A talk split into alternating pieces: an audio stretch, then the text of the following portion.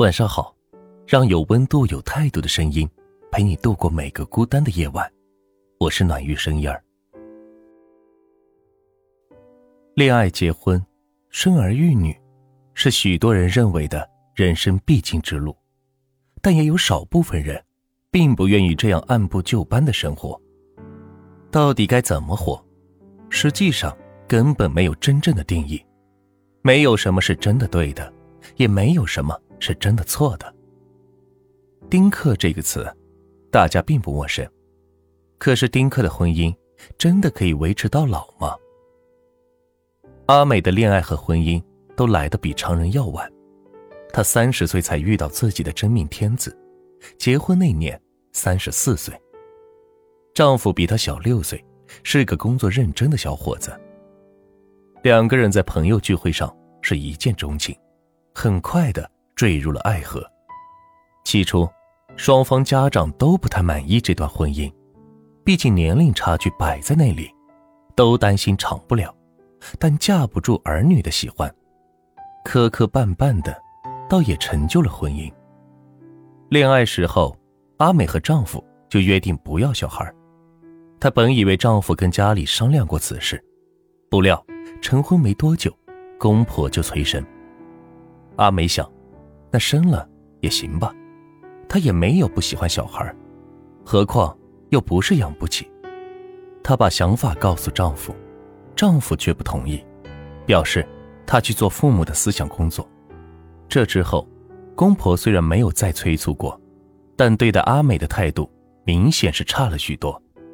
好在他们在另外一处的房子，不住在一块儿，倒也无大碍。就这么，日子过了五年多，让阿美意想不到的是，丈夫竟然出轨了。出轨的理由还是孩子。第三者挺着肚子上门来闹，讨要说法。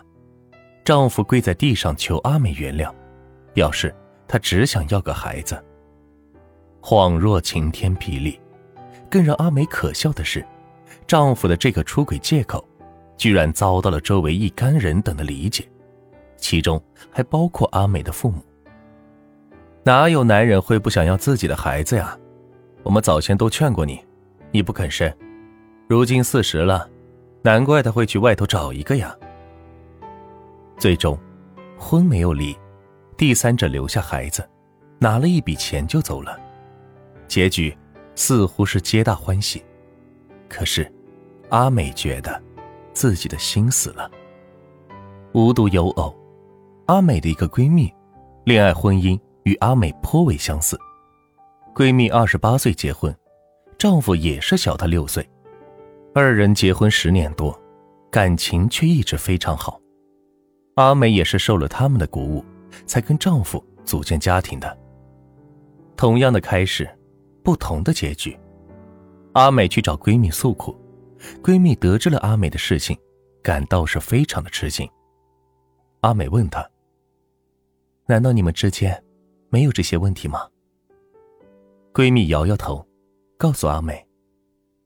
我们在婚前就做好了双方父母的工作，还让两家长辈一起坐下来吃饭商量过，大家都达成了共识，我们才结婚的，所以一直也没有人催过我们。